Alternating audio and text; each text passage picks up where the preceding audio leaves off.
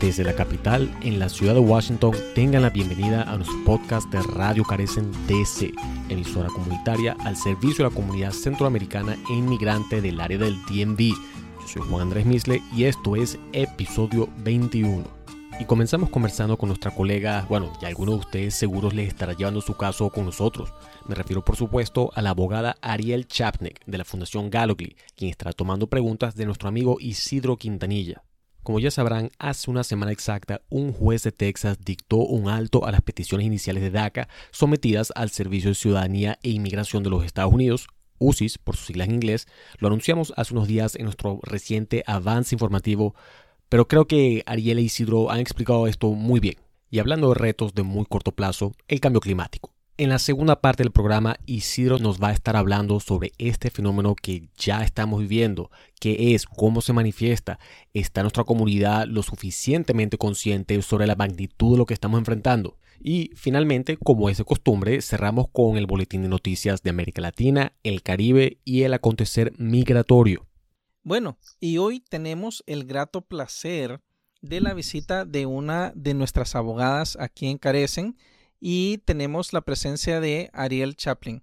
Eh, Ariel, muchas gracias por venir y estar nuevamente en este tu programa. Hola y gracias por invitarme, Isidro. Eh, mi nombre es Ariel Chaplin y yo soy una abogada de inmigración eh, becaria de la Fundación Gallagly.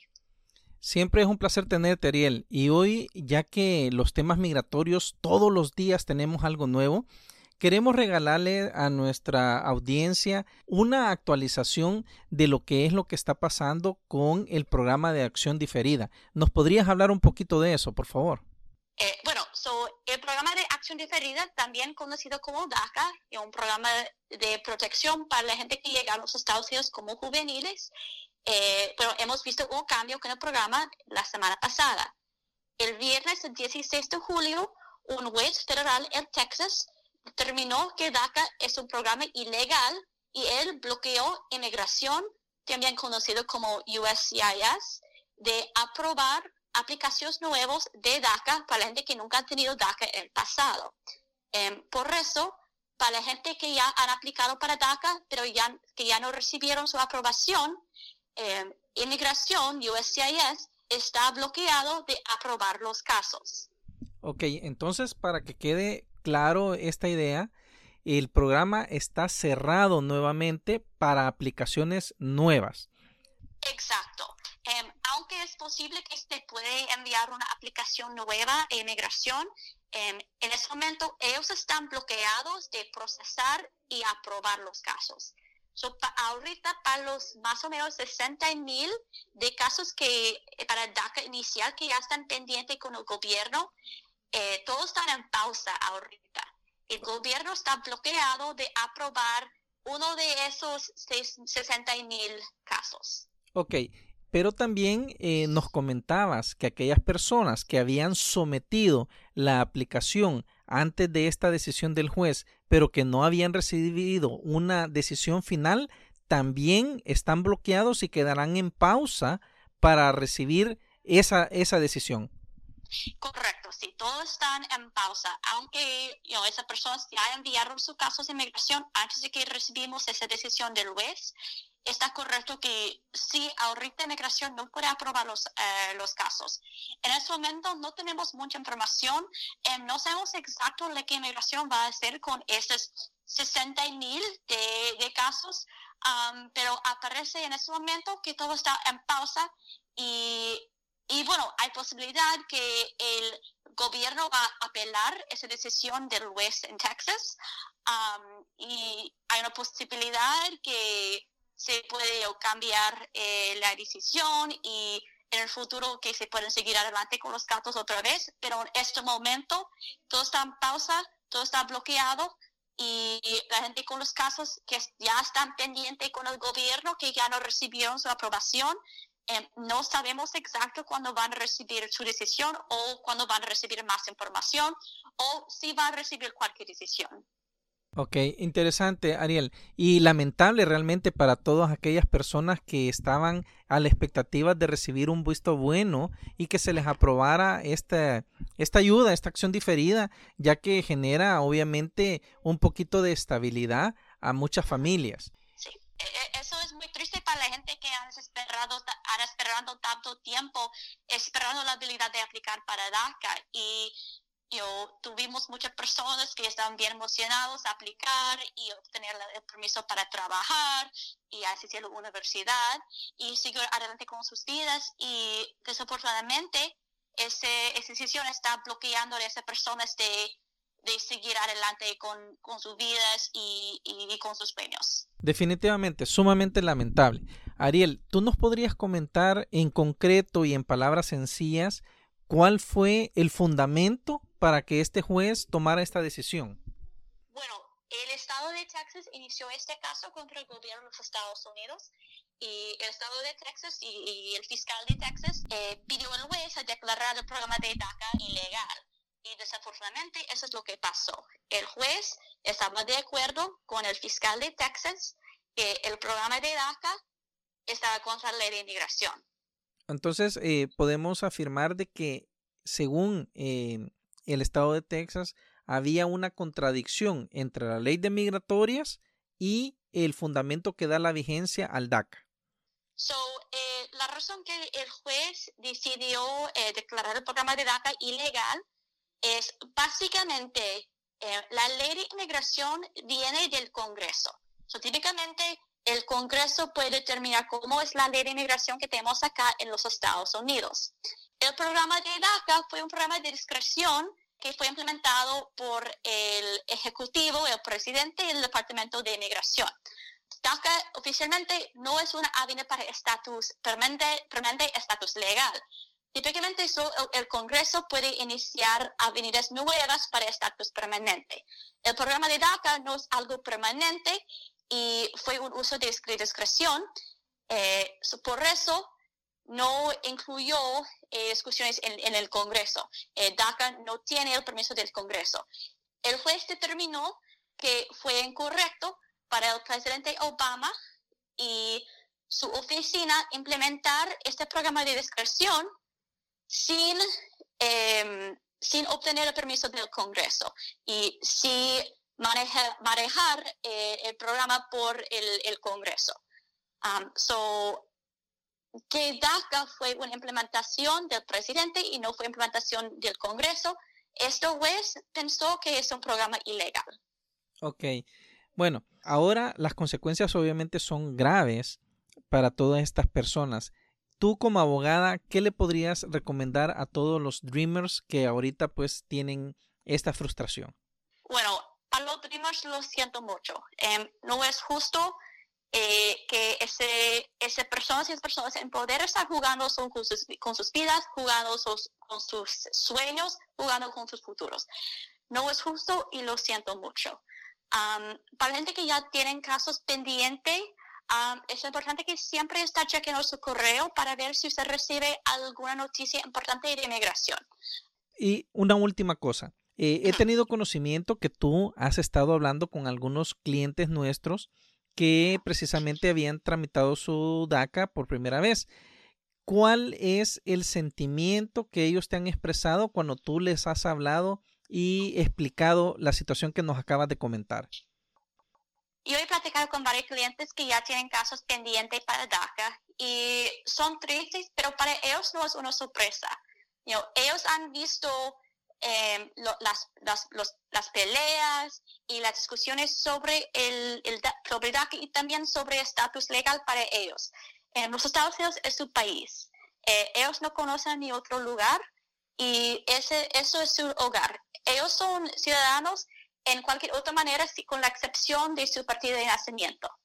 Ah, ellos son tristes, pero para ellos no es una sorpresa que las cosas han cambiado otra vez y cuando yo platico, yo lo platico con ellos, yo soy honesta que no sabemos lo que va a pasar, pero yo espero que ellos no pierdan su esperanza. y yo espero que nosotros como un país podemos hacer algo para arreglar estatus para esos niños y también para toda la gente acá sin papeles. Ok, muchas gracias eh, Ariel. Definitivamente tus palabras han sido claras y hoy ya tenemos una visión más precisa de qué es lo que está pasando con todas estas personas que son o tienen este, este DACA. algunas palabras eh, de despedida, Ariel, para toda nuestra audiencia y nuevamente de parte de nosotros, eh, las gracias por estar aquí y compartir con todos nosotros tu experiencia.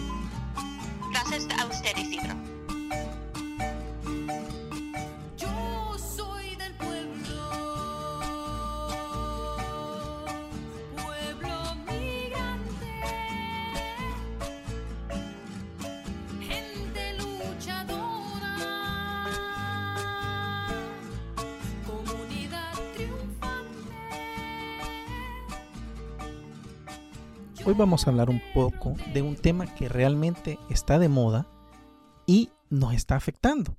Sin embargo, muy pocos lo conocemos o no nos interesa. Pero conocer un poco de él nos va a llamar a la reflexión. Y es acerca del cambio climático. Se llama cambio climático a la variación global del clima de la Tierra. Esta variación se debe a causas naturales y a la acción del hombre y se produce sobre todos los parámetros climáticos, temperatura, precipitaciones, nubosidad, etc., a muy diversas escalas de tiempo. En primer lugar, es necesario aclarar dos conceptos, que si bien están estrechamente relacionados, con frecuencia se toman de manera errónea como sinónimos. Por un lado, tenemos lo que es el calentamiento global y por otro, el cambio climático.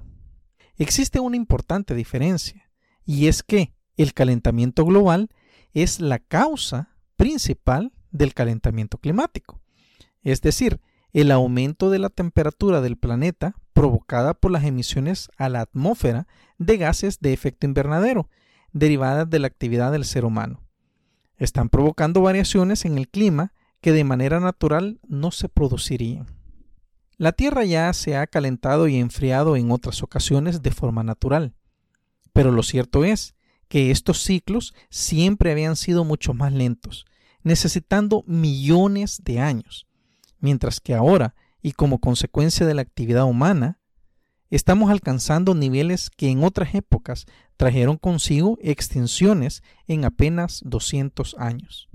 El proceso invernadero es un proceso natural que permite a la Tierra mantener las condiciones necesarias para albergar la vida. La atmósfera retiene parte del calor del Sol. Sin el efecto invernadero, la temperatura media del planeta sería de 64.4 grados Fahrenheit bajo cero, es decir, 18 grados centígrados bajo cero. La atmósfera está compuesta por diversos gases que en la proporción adecuada cumplen su cometido. El problema es cuando las actividades del ser humano aumentan la emisión de gases de efecto invernadero a la atmósfera y ésta retiene más calor del necesario, provocando que la temperatura media del planeta aumente y se produzca lo que popularmente llamamos calentamiento global. ¿Cuáles son las causas del cambio climático? Hemos hablado de ciertos elementos y vamos a hablar ahorita de los gases de efecto invernadero. ¿Cuáles son estos? Y tenemos el dióxido de carbono, metano, compuestos halogenados, ozono troposférico y óxido de nitrógeno. Estos son provocados principalmente por la quema de combustibles fósiles para la generación de electricidad, transporte, calefacción, la industria y la edificación. También son provocados por la ganadería y la agricultura, el tratamiento de aguas residuales y los vertederos, entre otros. Otro punto muy importante es el aumento exponencial de la población. El número de habitantes del planeta crece exponencialmente y una población cada vez más numerosa necesita más recursos, lo que acelera el aumento de la emisión de gases de efecto invernadero en todos los procesos de producción. Tenemos también lo que es la destrucción de ecosistemas terrestres y deforestación. Los bosques y selvas tropicales desaparecen a velocidad vertiginosa en los últimos 10 años se han destruido nada menos que 13 millones de hectáreas. Los bosques y sumideros naturales de carbono que mediante la fotosíntesis absorben el dióxido de carbono disuelven el oxígeno a la atmósfera. Y tenemos también la destrucción de ecosistemas marinos. Los océanos también son sumideros de carbono, absorbiendo hasta el 50% del dióxido de carbono generado. Además, su destrucción. El problema es que cuando alcanzan su límite, el océano se acidifica y se producen muertes y enfermedades de la flora y fauna marina. Entonces, ¿qué tenemos como consecuencias del cambio climático? Este aumento global de la temperatura trae consecuencias desastrosas que ponen en peligro la supervivencia de la flora y la fauna de la Tierra, incluida el ser humano. Entre los impactos del cambio climático destacan el derretimiento de la masa de hielos en los polos, que a su vez provoca el aumento del nivel del mar, lo que produce inundaciones y amenaza los litorales costeros. Incluso pequeños estados insulares están en riesgo de desaparición. El cambio climático también aumenta la aparición de fenómenos meteorológicos más violentos, sequías, incendios, la muerte de especies animales y vegetales, desbordamientos de ríos, los lagos, la aparición de refugiados climáticos y la destrucción de los medios de subsistencia de los recursos económicos, especialmente en países de desarrollo.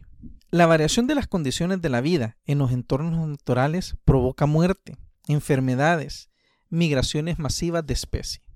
¿Qué queremos decir con esto de acidificación de los océanos que mencionábamos ya anteriormente? Es la absorción de demasiada cantidad de dióxido de carbono, la cual provoca muerte y enfermedades de peces, algas, corales y otros organismos submarinos. Cuando nos referimos a los fenómenos meteorológicos extremos, estamos hablando de huracanes, ciclones, tifones, sequías, inundaciones, lluvias o nevadas que incrementan su grado de violencia a causa del calentamiento global, provocando más muertes, damnificación, desaparecidos y daños materiales. Y es que el cambio en los ecosistemas y la desertificación provocan muerte de alrededor de 10.000 a 50.000 especies cada año. Entonces, yo les hago la siguiente pregunta. ¿Esto que hemos hablado les parece desconocido?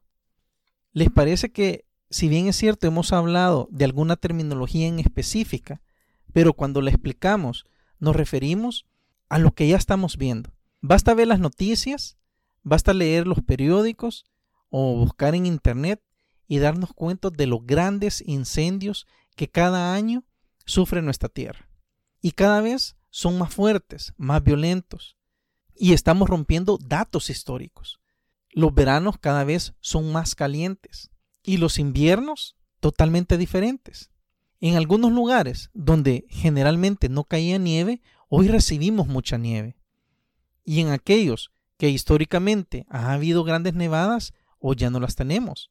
Las inundaciones que se ven en todas partes del mundo. Las sequías, por otro lado, que traen consigo la destrucción de grandes cantidades de cultivo. Y sin cultivo no hay alimentos. Entonces, llamo a la reflexión de pensar que ya estamos viviendo a gran escala los efectos del cambio climático. Dejo estas incógnitas de muchas preguntas que podemos generar al respecto y pongámonos a pensar qué es lo que podemos hacer, cómo podemos contribuir a detener un poco el aceleramiento de estos efectos. Y para eso vamos a hablar en el próximo programa un poco al respecto. Vamos con el boletín de noticias de América Latina, el Caribe y su acontecer migratorio. La administración Biden planea imponer sanciones a funcionarios del gobierno de Cuba, según una llamada que tuvo el miércoles por la noche con activistas demócratas cubanoamericanos en Miami, informa político.